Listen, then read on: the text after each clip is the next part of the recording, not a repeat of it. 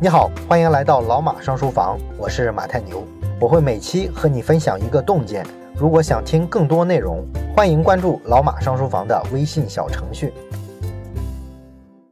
前两天的时候呢，权健保健品这个集团被查了，大家都在讨论保健品企业虚假宣传的问题。那好多同学呢就私信我问我，权健被查这事儿啊我怎么看？让我讲一讲这事儿呢。要我说啊，别说权健了。就是所有的中国本土的保健品企业，有一个算一个，它的这个宣传标语里啊，要是没有虚假宣传，我马太牛三个字啊以后倒着写啊，我就敢这么绝对的说。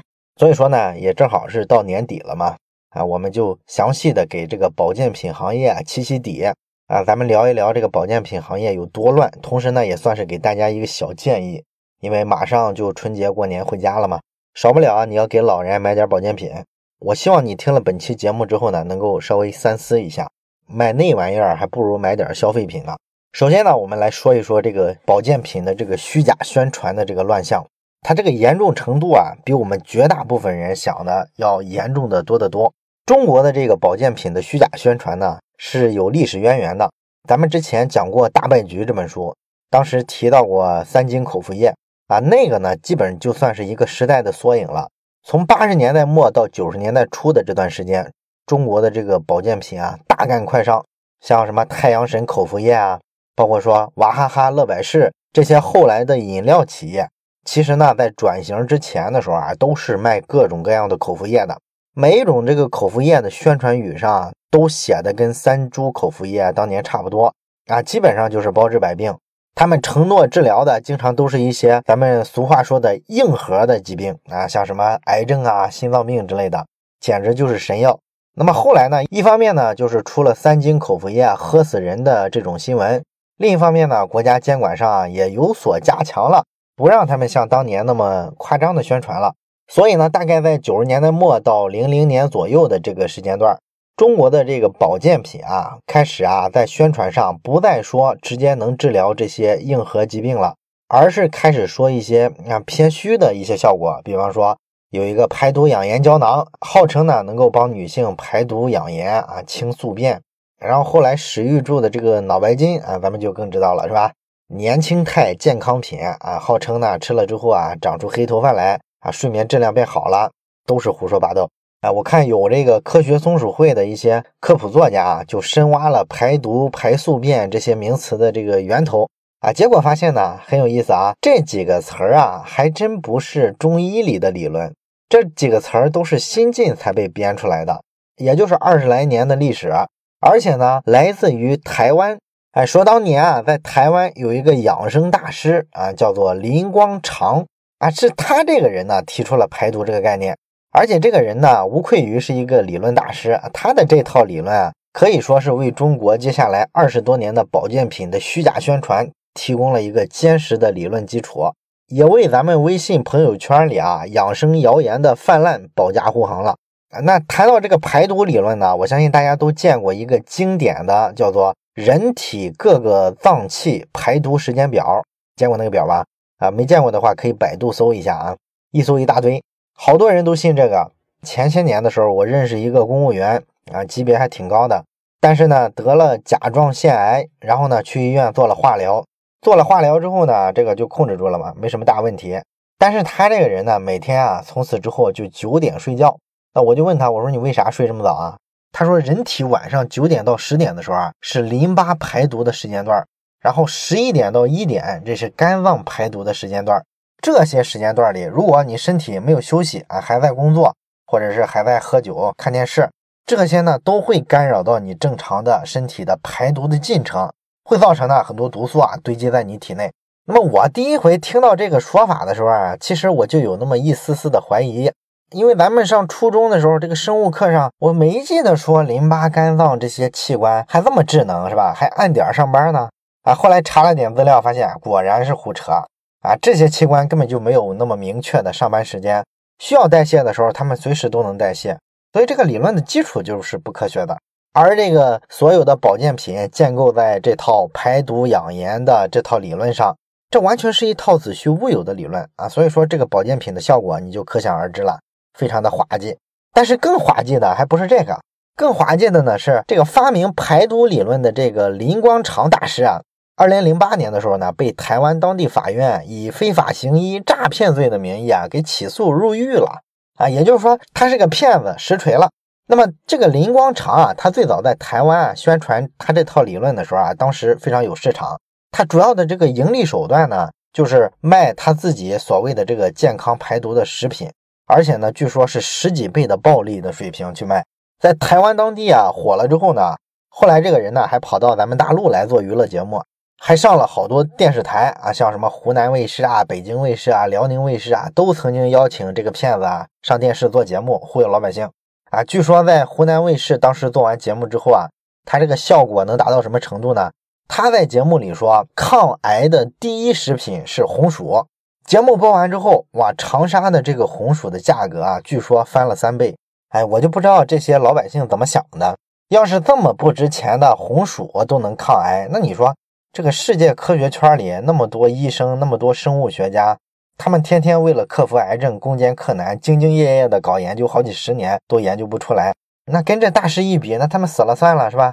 大师怎么这么牛呢？是吧？你从常识去判断这事儿可能吗？张嘴就来嘛，这不是？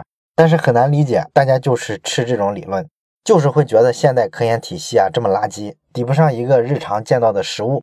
而且这里边呢，你想想媒体发挥的角色就特别有意思，是吧？所以说我为什么老是踩和那些我曾经从事过的这个媒体行业呢？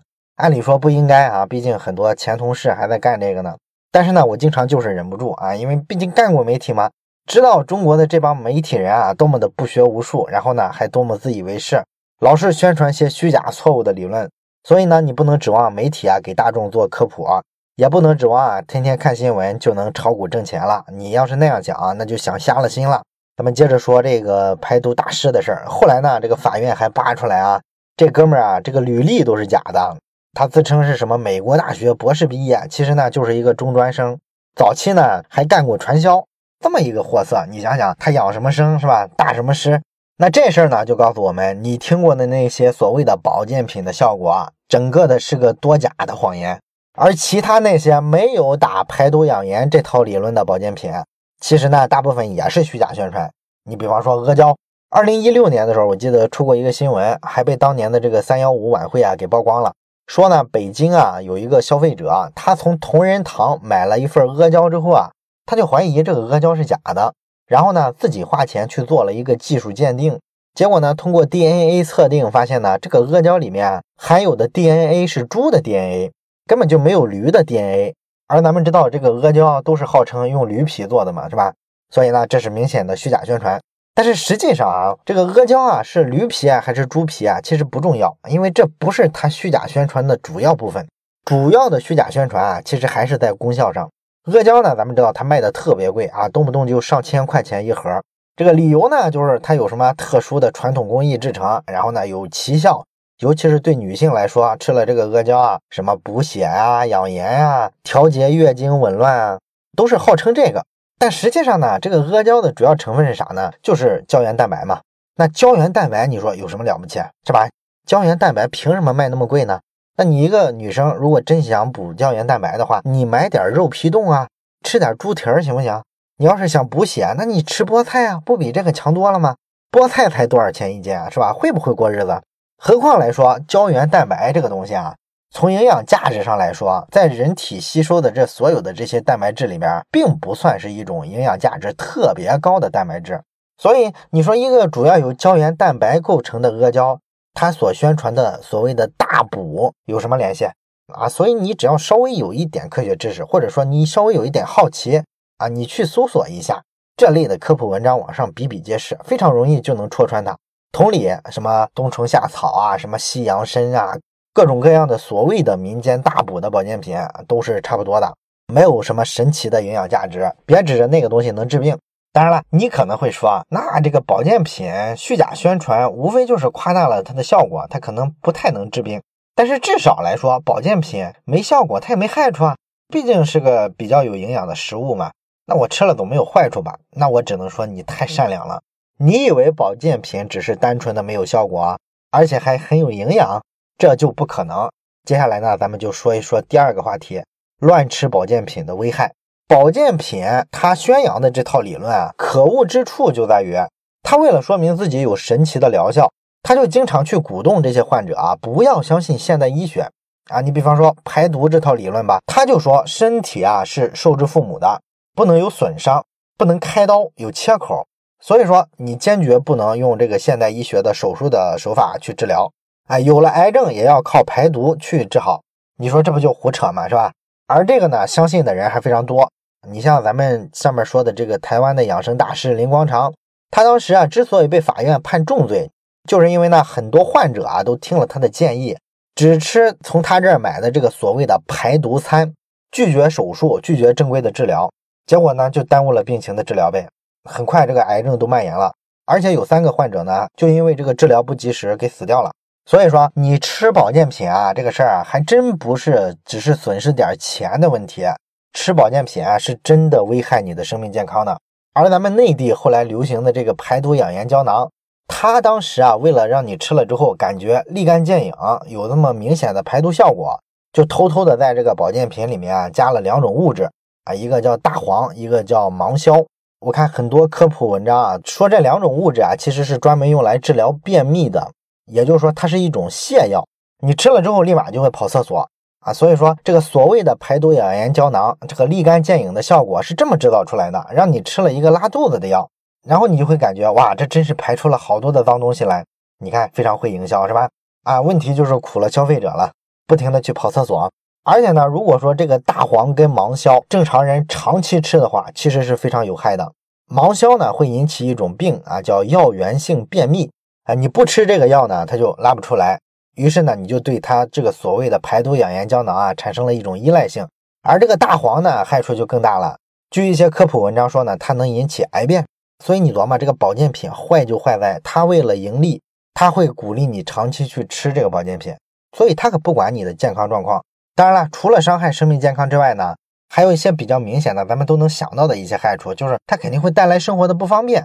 你像咱们之前媒体曝光过的张悟本鼓励大家吃绿豆，把这个绿豆的功效啊夸大了一万倍。那这个呢，确实可能没有那么明显的坏处。可是你老吃绿豆是吧？人的这个营养啊，它就不均衡，而且你口味上你特别腻得慌是吧？你吃多了还不吃的想吐。然后还有这个所谓的这个中医世家马月玲，他号召活吃泥鳅啊！你想想这事儿给人带来多大的心理阴影啊！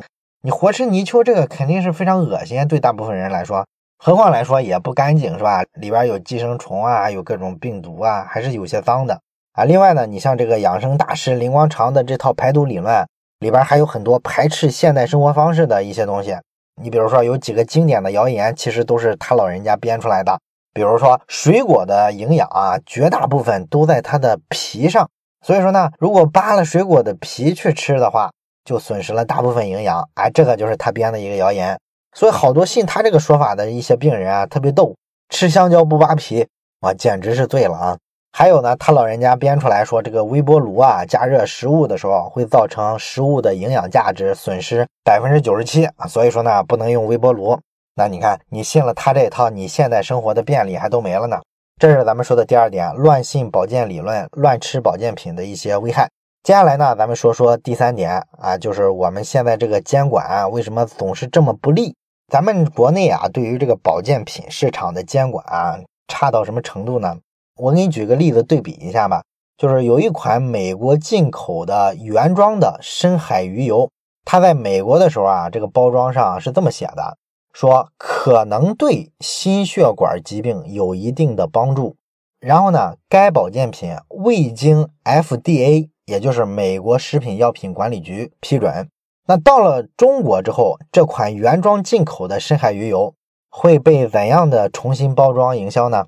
咱们国内的这个保健品企业啊，会这么去宣传：该保健品能够治疗中风、高血压、降低胆固醇、预防心血管疾病和老年痴呆。你看，简直是个神药，是不是？那你说为啥同一种保健品在中美两个国家之间差别这么大呢？就是你这个监管环境和力度啊，完全不是一个档次。啊，老美这边啊，普通老百姓啊，特别相信 FDA 的认证，无比之信。只要是一款药通过了 FDA 的认证，那么美国老百姓啊就觉得这是金字招牌，可以放心的吃。我也不需要查这个药在科学上怎么着啊，这个 FDA 都搞定了，他认证我就信。为什么这么信任呢？因为 FDA 啊，平常审核的时候非常严格，这样呢就把美国的这个制药的企业啊都快逼疯了，得非常小心才能过审。那相比之下呢，你说那些鱼龙混杂的保健品啊，它肯定入不了 FDA 的法眼嘛。所以呢，FDA 早期他们一开始的想法就是把所有的保健品像药品一样严格去规范管理。你要是通不过的，我就不给你认证啊，甚至说不让你上市啊。但是呢，后来呢，据说这个行业利益啊还是非常大，保健品啊在哪个国家都一样，还是非常有市场嘛。所以说呢，最后啊，FDA 算是妥协了一步，他没有阻止大部分的这个保健品啊退出市场，但是呢，他提出了两个底线的原则啊，就是咱们前面讲的，第一个呢，就是你们卖保健品可以，但是不准给我宣传疗效。不能说这个东西可以治病，这不允许。第二点呢，你必须明确提出来，你这个药啊是未经 FDA 批准的啊，你不能什么都不提，蒙混过关。你必须明确说，我没有经过 FDA 的批准，写在自己的包装上，写脸上。这个其实也非常严格了，是吧？你这个保健品想打擦边球忽悠老百姓就非常难了。而咱们国内的情况呢，咱们八九十年代前面那一段我们已经说了。到最近一两年呢，也开始严格起来。你像一六年的时候啊，咱们国家出过一个新版的那么一个保健食品注册与备案管理办法啊，那个呢有一条模仿 FDA 的这个管理办法的规定啊，说呢你这个保健食品的标签说明书的主要内容不得涉及到疾病的预防治疗功能，并且要声明本品不能代替药物。你看这个跟 FDA 的那两条要求很像是吧？但是呢，这里留了一个活口啊，什么活口呢？你看这句话啊，保健食品的标签说明书主要内容不得涉及疾病预防治疗功能。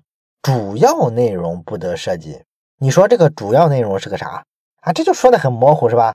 所以说呢，这个保健品企业就很机智，他一看你明确点出来标签说明书主要内容不得涉及，好了，那我标签说明书上我就不涉及，那我把疗效啊、治病的相关宣传我印在别地儿。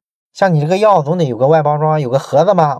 我盒子上大大方方的印上我能治什么病啊，疗效特别棒。然后我这个瓶子上、瓶盖上、瓶底上我都印上。你看这个擦边球很简单就划过去了，而人家老美这边就不让这么干了，人执法是最严格的啊，什么标签啊、广告啊、瓶盖啊、药片啊，哪里哪里都不允许你说你有疗效。发现任何一个地方你给我说，我就给你罚款，重罚。跟咱国内这种睁一只眼闭一只眼，这个法律上都措辞很模糊的这种现状就完全不一样。而且说来呢，中国的保健品啊，即便说你像老美那样，所有的地方都要求你不准承诺能治病，它仍然有个杀手锏可以突破这个法律。什么杀手锏呢？就是咱们的中医嘛。你想中医的话术多模糊啊，什么滋阴补阳啊，什么护肝补肾呐，你这个东西，你说它算是疗效吗？你没法说它是不是疗效，是不是？你也没法说他在宣传治病，这哪个东西他说的是病呢？他说肾虚我能补肾，这怎么叫病呢？但是咱们普通的老百姓都知道啊，所谓的这个中医里边的这个补肾啊，可能就涵盖了绝大多数的疾病啊，因为什么东西他都说是肾虚嘛。所以啊，你有了这个东西之后，你说咱们国内的这个食品药品监督管理局食药监他能怎么办？所以说啊，整个国内的这个监管环境啊，就是一个字儿乱。那么说了这么多，对待保健品，我们今年过年应该买吗？那我的建议就是，能不碰还是不要碰了。你买了这个保健品啊，它不靠谱的程度太高了啊！你碰了它之后吃亏的概率远远大于你能享受到好处的概率。所以呢，从一个理性的选择来说，你给老人啊买点别的东西，不要去碰保健品了。本期关于保健品，咱们就讲到这儿。我是马太牛，咱们下期再见。